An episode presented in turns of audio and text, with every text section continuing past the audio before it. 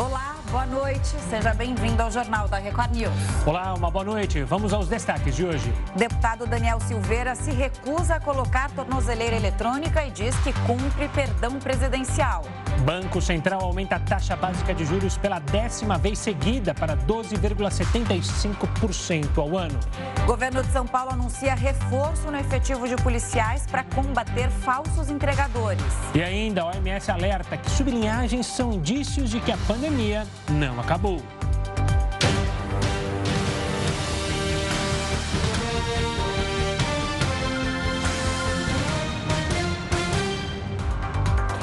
O ministro do Supremo Tribunal Federal, Alexandre de Moraes, mandou bloquear as contas do deputado Daniel Silveira. Vamos direto a Brasília com o Alessandro Saturno, que tem todas as é, informações para a gente. Saturno, o que acontece a partir de agora? Boa noite. Olá, Camila. Boa noite para você, para o Gustavo e a todos ligados aqui na Record News. Bom, o ministro Alexandre de Moraes deu essa decisão, né? Encaminhou ao Banco Central esse pedido que tome providência justamente em relação ao bloqueio de contas é, do deputado Daniel Silveira em função da multa que ele aplicou ontem no valor de 405 mil reais pelo descumprimento né, de medidas que foram elaboradas pelo Supremo Tribunal Federal. Segundo Alexandre de Moraes, em 27 ocasiões o deputado teria descumprido nessa determinação do Supremo Tribunal Federal. Esse pedido do ministro até o Banco Central ocorreu no final da tarde. O ministro foi, encaminhou para o Banco Central esse pedido, então logo o Banco Central respondeu que encaminhou né, essa determinação do ministro Alexandre de Moraes a todas as instituições financeiras para que tomem providências e também várias atitudes.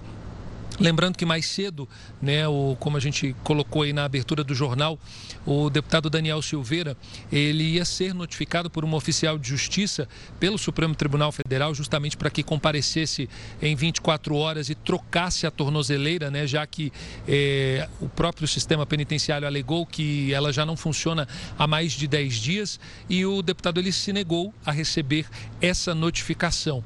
O deputado esteve também, Camila e Gustavo, numa cerimônia no Palácio do Planalto Planalto e lá foi questionado também sobre essa é, notificação e ele disse o seguinte: apenas se limitou a dizer que vai cumprir o decreto que foi dado, né, na verdade, não foi um decreto, uma determinação, é, a graça que foi concedida pelo presidente Jair Bolsonaro, que na prática é o perdão da pena. E tudo, aqui em Brasília, tudo é uma costura, né? Na abertura da sessão hoje do Supremo Tribunal Federal, o ministro Faquim, logo depois que o presidente da casa, é, Fux, falou, ele disse o seguinte: a democracia ela não pode ser atingida. E um reflexo, basicamente, a essa atitude do deputado Daniel Silveira. Agora, para esclarecer, né, a gente vai um pouquinho além, como eu estava falando com você, Camila, é interessante, né, quem está ligado aqui na Record News e um pouco além das notícias que saem. Bom, eu conversei com um constitucionalista, é, Camilo Oneda, aqui de Brasília, e ele disse o seguinte: olha, essa decisão é, de Daniel Silveira, ela não é interessante, porque ele mais uma vez descumpre uma determinação da justiça.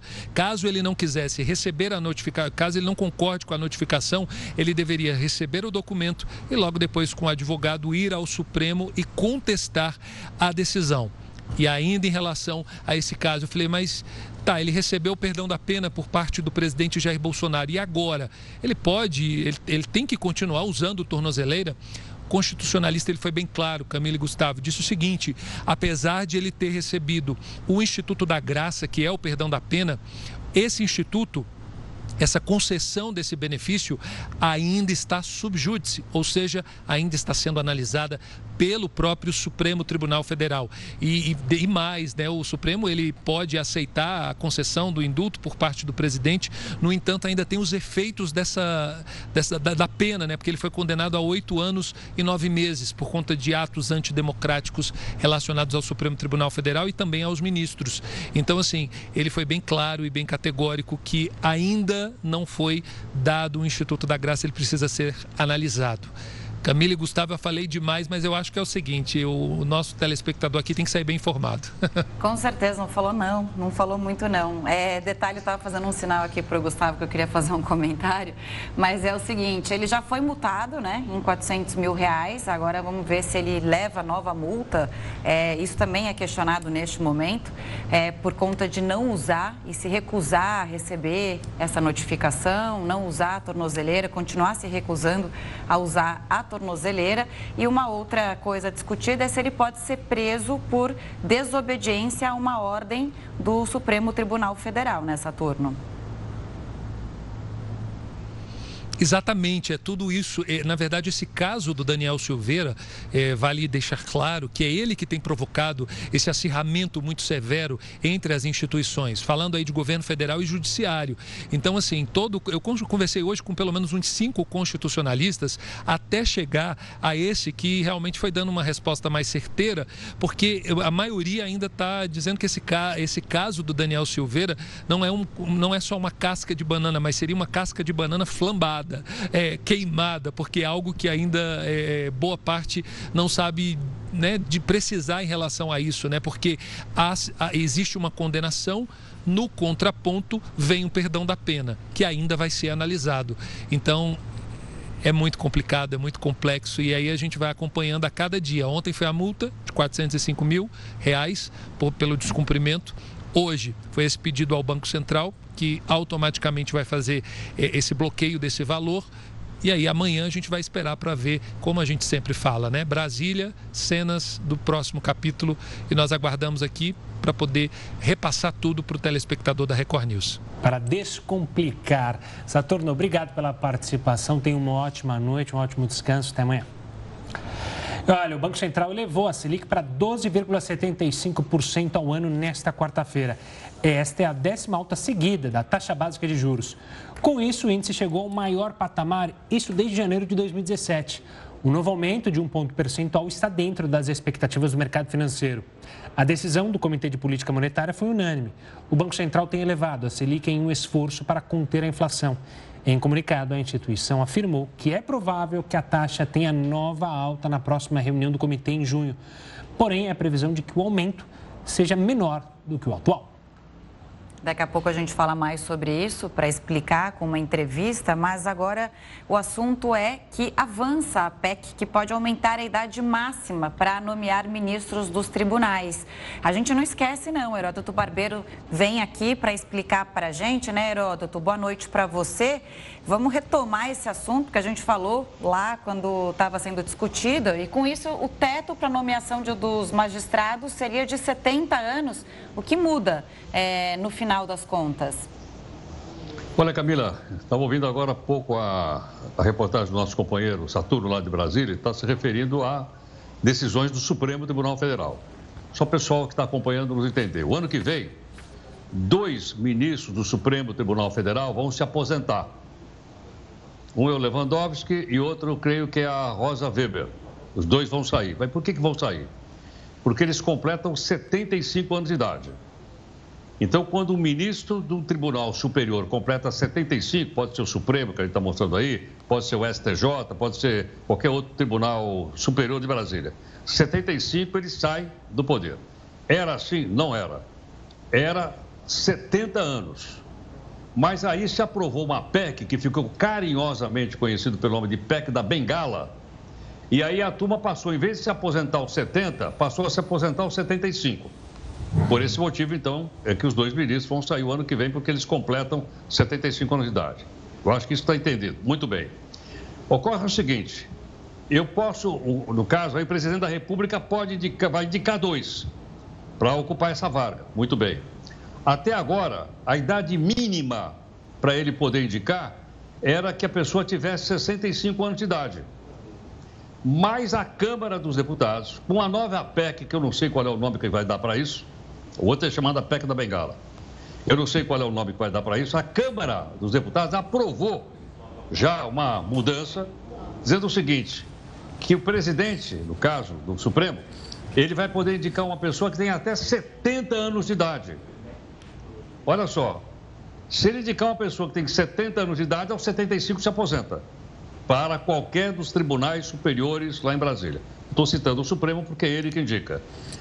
Essa PEC já foi aprovada na Câmara dos Deputados, ela está na Comissão de Constituição e Justiça do Senado, provavelmente vai ser aprovada, e o Senado vai dar a última palavra se isso vai para frente ou não, e a impressão que se tem é que vai. Então, isso tem os seguintes dois efeitos. A gente vai ter gente mais velha lá. Eu não estou dizendo que isso é bom ou ruim, porque eu estou defendendo a minha categoria aqui dos velhos.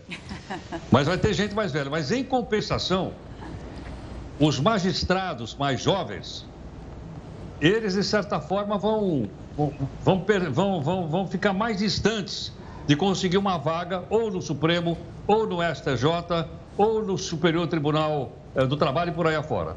Mas é o que o Congresso Nacional está na iminência de, eh, de, de aprovar. Então nós teríamos aí o que, né, em outras épocas da história, era chamada de uma guerúzia. Guerúzia era um conselho formado só por velhos, a palavra geronte em grego significa velho. E a reunião dos velhos chamava-se Guerúzia. Eles governavam lá a cidade-estado de Esparta. Então, nós estamos indo nessa direção. Então, é, mas as pessoas estão vivendo mais, é verdade. Estão produzindo mais, é verdade também. Mas os mais jovens têm as portas fechadas ou mais difíceis para chegar até um Tribunal Superior em Brasília. Tá certo. Heroto, você volta daqui a pouquinho para falar sobre outros assuntos aqui dentro do Jornal da Record News. Até lá. E olha, daqui a pouco a gente vai falar mais sobre a taxa básica de juros do Brasil, que chegou ao maior patamar em cinco anos. É logo depois de um rápido intervalo. O Jornal da Record News volta já já. Jornal da Record News de volta para falar que a Rússia organiza um desfile militar em Mariupol, no leste ucraniano. O evento vai celebrar a vitória de Moscou sobre a Alemanha nazista durante a Segunda Guerra Mundial. Em um comunicado, os serviços de inteligência da Ucrânia informaram que um representante da presidência russa chegou à cidade para os preparativos. A comemoração deve ocorrer no dia 9 de maio, feriado na Rússia que lembra o triunfo do Kremlin sobre o governo nazista em 1945. Ainda de acordo com autoridades ucranianas, escombros, corpos e munições que não foram explodidos estão sendo removidos das principais avenidas de Mariupol. O prefeito da região acusou os russos de destruírem as provas dos crimes que cometeram. Questionado sobre a celebração, o ministro da Defesa russo apontou a ocorrência de desfiles em quase 30 localidades na Rússia e não mencionou Mariupol. A usina siderúrgica de Azovstal permanece como o último ponto de resistência ucraniana na cidade portuária. Imagens de satélites dessa quarta-feira mostram uma fumaça escura saindo do local, o que indica que os combates continuam na fábrica. E a lista de sanções contra o Kremlin pode aumentar. Nessa quarta, o chefe da Comissão Europeia propôs que o bloco proíba as importações de petróleo de Moscou.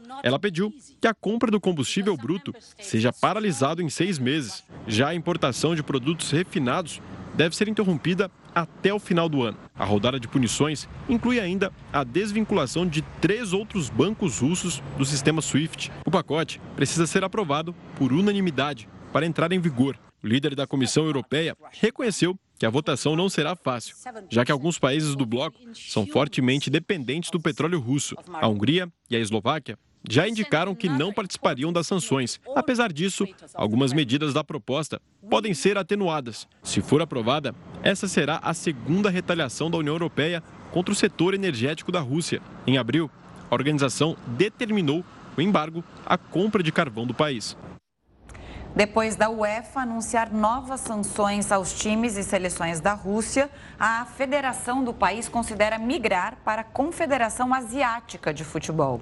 Com a mudança, as equipes russas disputariam as competições continentais e as eliminatórias para a Copa do Mundo pela Ásia. O vice-presidente de esportes do parlamento russo acredita que a mudança poderia contornar as sanções. Não há prazo para que as restrições ao futebol russo sejam encerradas. Depois da invasão à Ucrânia, o país foi eliminado de todas as competições europeias e desclassificado das eliminatórias da Copa do Mundo deste ano. Voltando ao Brasil, o governador de São Paulo anunciou hoje novas medidas para conter crimes com falsos entregadores de aplicativos. A gente vai conversar agora com o repórter Tiago Gardinali sobre o assunto. Boa noite, Tiago. Quais reforços a Polícia do Estado vai receber? Olá, Gustavo. Boa noite a você, a Camila, a todos que acompanham o JR News. Pois é, infelizmente, né? A motocicleta e a mochila, conhecida como bag de entregadores que fazem né, o serviço de entrega de comida por delivery, tornou-se um grande problema aqui na cidade de São Paulo, porque muitos criminosos têm utilizado a moto e a bag como um disfarce para a prática de assaltos. Tendo em vista os últimos acontecimentos, uma série de roubos e até latrocínios, pessoas que acabaram sendo abordadas nas ruas da cidade pelos falsos entregadores, pelos criminosos né, que utilizam a bag de entregador, o governador do estado de São Paulo anunciou hoje medidas que nós podemos considerar enérgicas no combate à criminalidade na cidade de São Paulo, principalmente com o reforço do efetivo de policiais militares e também da Guarda Civil Metropolitana. Vamos ouvir o que disse o governador Rodrigo Garcia a respeito deste assunto e, na sequência, nós traremos mais informações a respeito dessas medidas. Eu estou aqui ladeado dos comandantes da Polícia Civil, da Polícia Militar. Dei a eles, enquanto governador, total autonomia para realizar essa operação. Dei a eles todas as condições orçamentárias necessárias para isso e pedi a eles que, dentro da lei, possa combater com ainda mais firmeza a criminalidade aqui em São Paulo. E também isso significa um recado muito claro a essa criminalidade. Aqui em São Paulo, o bandido que levantar arma para a polícia vai levar bala da polícia, porque é isso que a sociedade está esperando. Pois é, uma declaração realmente bastante enérgica né, por parte do governador, dando uma resposta à sociedade após esta série eh, de assaltos que vem acontecendo na cidade de São Paulo. Além disso, o governo anunciou o início de um diálogo bem mais intenso com as empresas que são responsáveis pelas entregas por aplicativo, justamente para saber quem são os entregadores que utilizam essa bag para realizar as entregas. Ah, o governo quer o cadastro destes entregadores e, mais do que isso, a rota por eles utilizada do momento em que retiram a, a, a, o lanche, a pizza, enfim, o alimento da lanchonete até o momento em que eles realizam a entrega para a pessoa que realizou o pedido. O governo acredita que com esse monitoramento será possível saber quem são aqueles que realmente estão trabalhando e quem são aqueles criminosos que se disfarçam de entregadores. Pois é, algo que precisa ser feito imediatamente, porque o paulistano está sofrendo. São mortos, como você bem é, lembrou, né? Porque acontecem latrocínios, o último do, do jovem garoto que foi morto é, de maneira cruel, quando estava ajoelhado tentando salvar a namorada. E o brasileiro, o paulistano principalmente, toda vez que está no carro, vê moto, entra em desespero. Quem está na rua fica preocupado. Será que é de fato o entregador? É um assaltante, são situações que precisam ser revistas imediatamente a segurança dos paulistanos. Tiago, obrigado pelas informações, um forte abraço, um ótimo trabalho. Voltamos a falar sobre a alta da taxa Selic para fazer uma análise. A gente conversa agora com Mauro Morelli, ele é estrategista da Davos Investimentos. Mauro, boa noite. É, como você avalia, então, esse resultado? Era um resultado esperado e uma indicação de que essas altas da taxa Selic não param por aqui. Boa noite, muito obrigado pela oportunidade. Sim, era um resultado esperado, esse aumento de 100 basis points, né, um ponto percentual, era algo que já estava no preço, já estava no mercado, foi até muito bem uh, especificado pelo próprio presidente do Banco Central do Brasil, dizendo que isso era o cenário mais provável. A surpresa veio efetivamente quando uh, se colocou em pauta próximos aumentos. Acredito eu que devemos ter pelo menos mais um aumento. Eu aposto dois. Uh, e a taxa de juros no Brasil deve chegar perto de 14% ao ano. E por que isso, na verdade, né? É para conseguir atingir a meta de inflação ou diminuir apenas a inflação nesse ano e já olhando para 2023? Olha, eu diria que é, não diria apenas, eu acho que essa é a meta do Banco Central, esse ponto é bastante importante. A, a redução das expectativas da inflação para 2023 é algo que o Banco Central tem se preocupado. As últimas pesquisas mostram que essa expectativa não só não tem diminuído, mas tem aumentado, e isso é algo que acende a luz amarela uh, por parte do Copom e por parte do Banco Central do Brasil Tanto que uh, na última reunião, antes da que foi feito hoje, uh, existia a possibilidade de esse aumento de 100 basis points ter sido o último, e o que na realidade se viu foi que isso não, vai, não deve acontecer. A gente deve ter, como eu já disse, pelo menos mais um, um aumento, e eu aposto pelo menos mais dois. Mauro, em contrapartida, isso deve segurar ainda mais o nosso PIB, a nossa recuperação econômica. A gente teve nessa semana o resultado da produção industrial bem fraco é, e a indústria é que mais sofre, né? Porque é quem vai buscar crédito e com o preço lá em cima, os juros lá em cima, a tendência é que a gente ainda caminhe para o lado nos próximos meses relacionado justamente à produção industrial, ao aumento do nosso PIB? Olha, em geral, quando se existe um aumento de juros, é esperado uma redução do crescimento do país, no caso que nós estamos falando aqui no Brasil. Então, é natural que se tenha essa redução de expectativa de crescimento quando se tem um aumento de juros. Isso é um efeito colateral do combate à inflação. A inflação é algo muito negativo que se uh, que penaliza toda a economia, toda a população e principalmente a população mais carente que não tem como se proteger contra a inflação. Os que têm mais poder aquisitivo sempre têm uma aplicação, alguma coisa de curto prazo que pode sim ah, agilizar e melhorar a, nossa uh, o rendimento e o combate à inflação. Então uh, é, como eu já disse, um esse, essa redução do crescimento é um efeito colateral, mas é algo que uh, deve ser encarado como uh, necessário para se combater a inflação. E a inflação hoje no Brasil, não só no Brasil, no mundo como um todo, está bastante alta. A gente estava falando né, da, da, da, indústria, mas o dinheiro fica mais caro também para a população comum. É, como você disse, é para controlar a inflação, que é, é um efeito pior né, no dia a dia dos brasileiros, mas é, de fato os financiamentos ficam mais caros, a classe média também é achatada por esse aumento na taxa básica de juros da economia, né?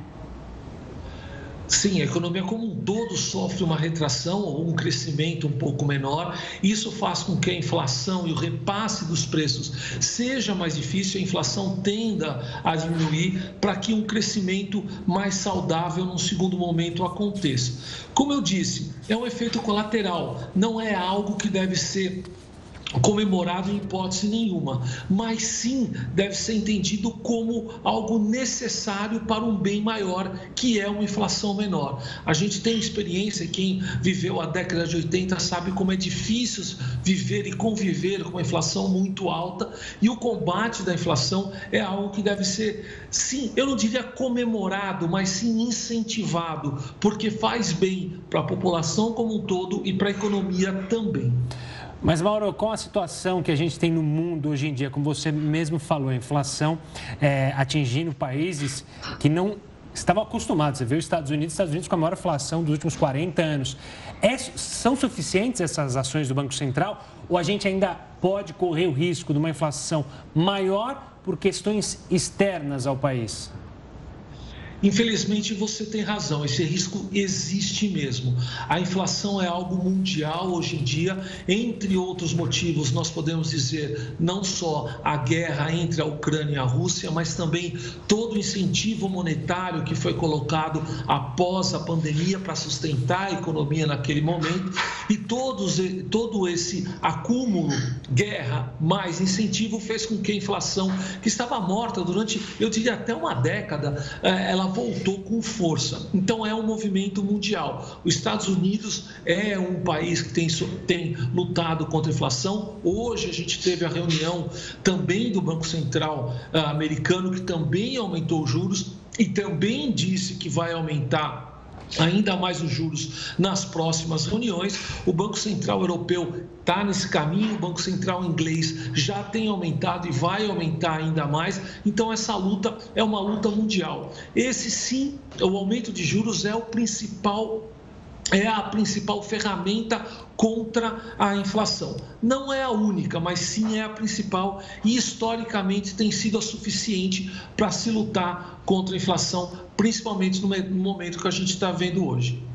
Mauro, a única diferença é que os brasileiros estão acostumados a conviver com taxa de juros alta, né? Os americanos ainda não, mas de qualquer forma vão ter que enfrentar é, inflação por mais algum tempo, caso a guerra na Ucrânia também se prolongue por mais tempo. Obrigada pelas explicações, boa noite, até uma próxima.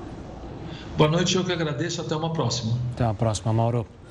E o evento nos Estados Unidos vai discutir justamente o desenvolvimento sustentável da Amazônia. O Jornal da Record News volta em instantes para falar sobre esse assunto.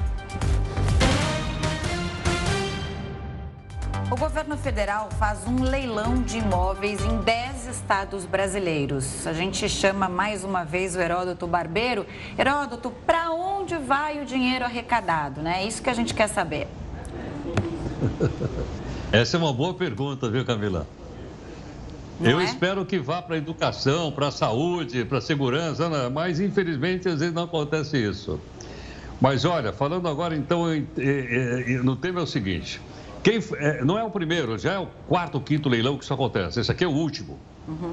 É, quem está fazendo o leilão é a Secretaria de Patrimônio da União, chamado de SPU. É, ele, é ela que está fazendo. Nós já contamos aqui que o governo federal é uma das maiores imobiliárias do mundo. E olha que ele já vendeu coisa, hein? E agora ele tem uma nova batelada para vender. E essa batelada, todos são 23 imóveis, como você disse agora há pouquinho, são espalhados em 10 estados da Federação Brasileira. É só lá entrar no site lá gov.vende ou vende.gov. Eu entrei lá, inclusive, para ver se vai ver que tem alguma galinha morta aqui para eu comprar. Qualquer um pode comprar, você que está acompanhando o jornal aí pode comprar também. Aí eu fui ver o seguinte, bom, deixa eu ver o que, que eu podia comprar lá. Eu poderia comprar, por exemplo, uh, um apartamento em Brasília. Não é legal? Aí eu fui ver o preço do apartamento. 870 mil reais um apartamento em Brasília. O governo federal está vendendo lá. É, eu disse, bom, mas eu vou abrir um depósito. Olha, tem um depósito, tem um galpão para vender em Vitória, capital do estado do Espírito Santo, que custa baratinho, custa 11 milhões de reais e vai por aí afora.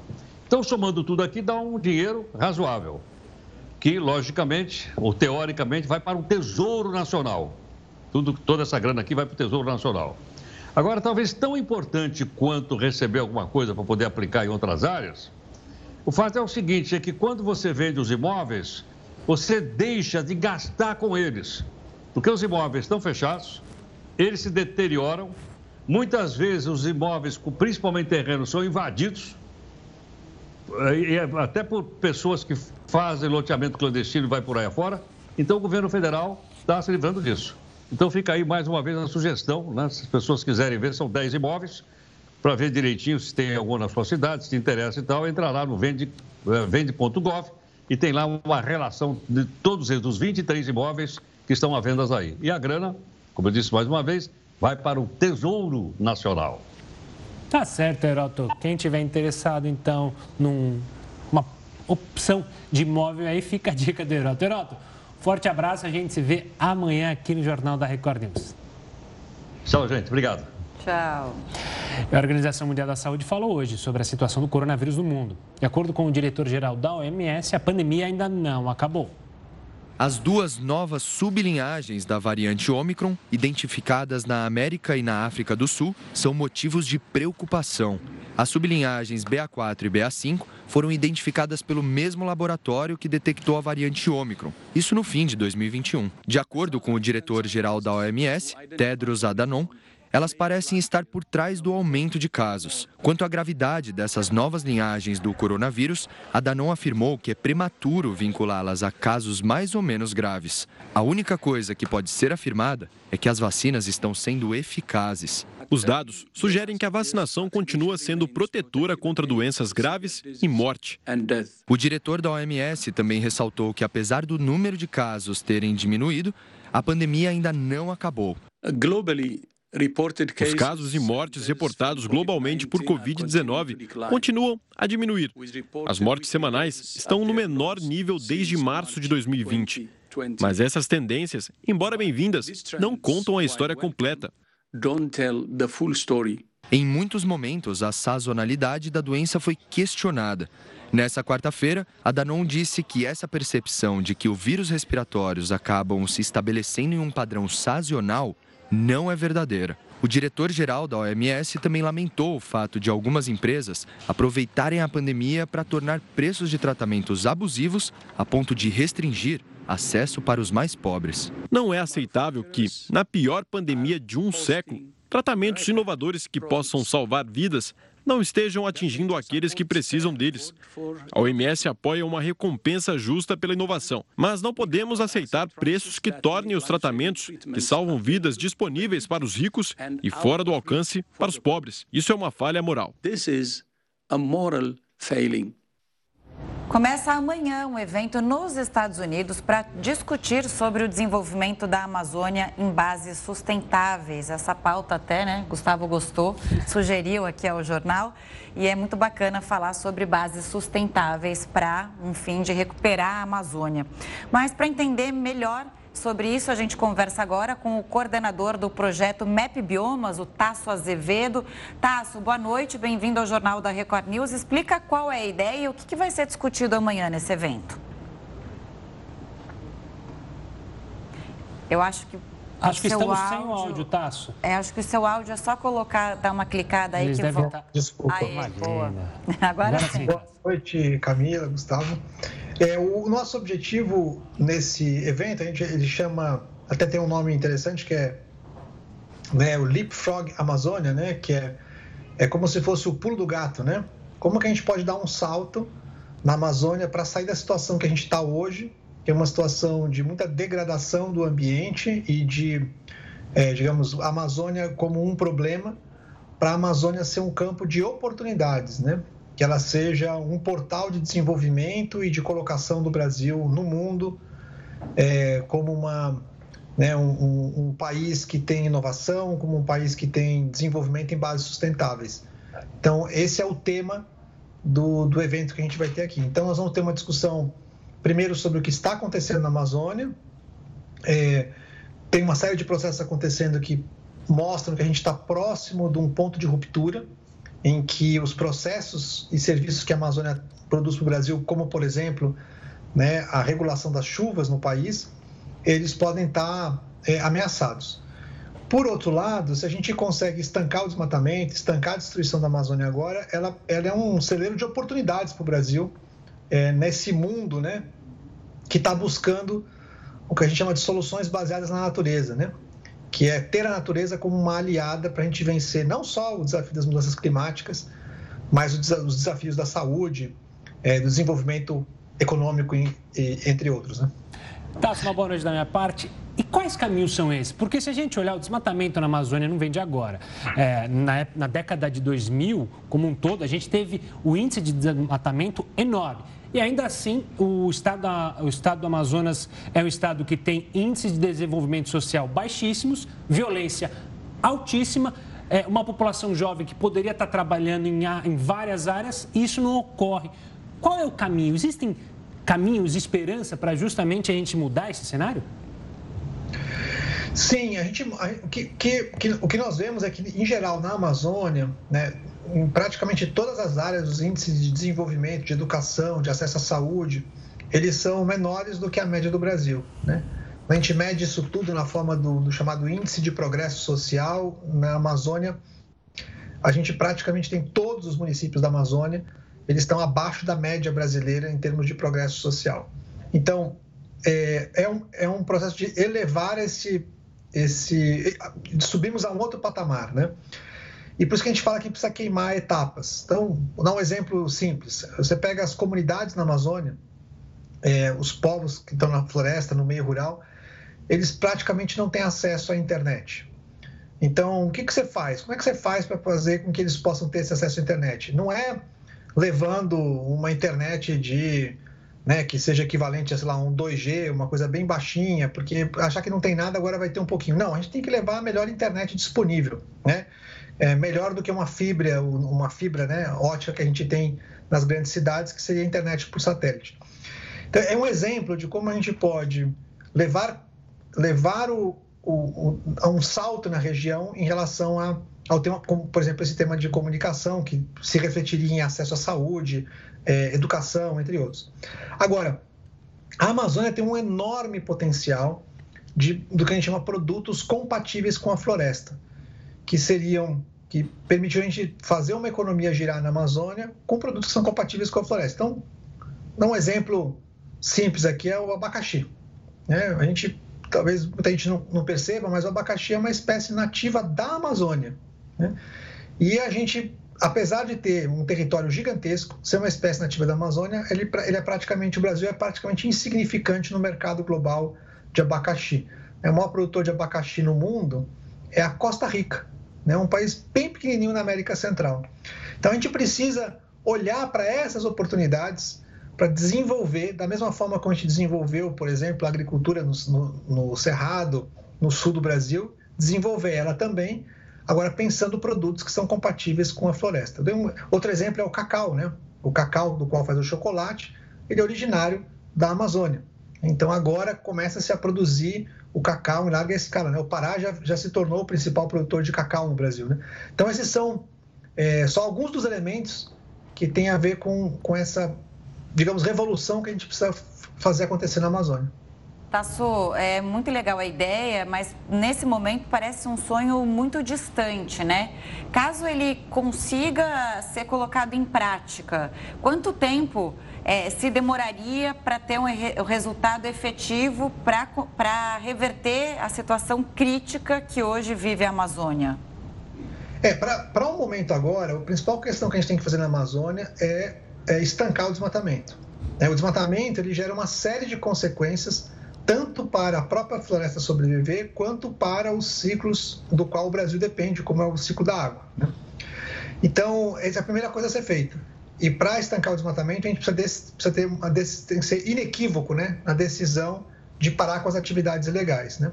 98% do desmatamento na Amazônia hoje ele tem indícios de ilegalidade.